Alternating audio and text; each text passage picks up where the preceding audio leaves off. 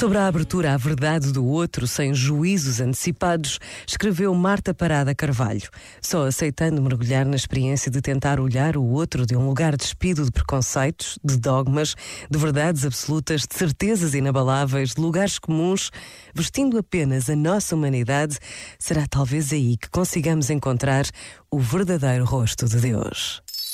Este momento está disponível em podcast no site e na app da RGF.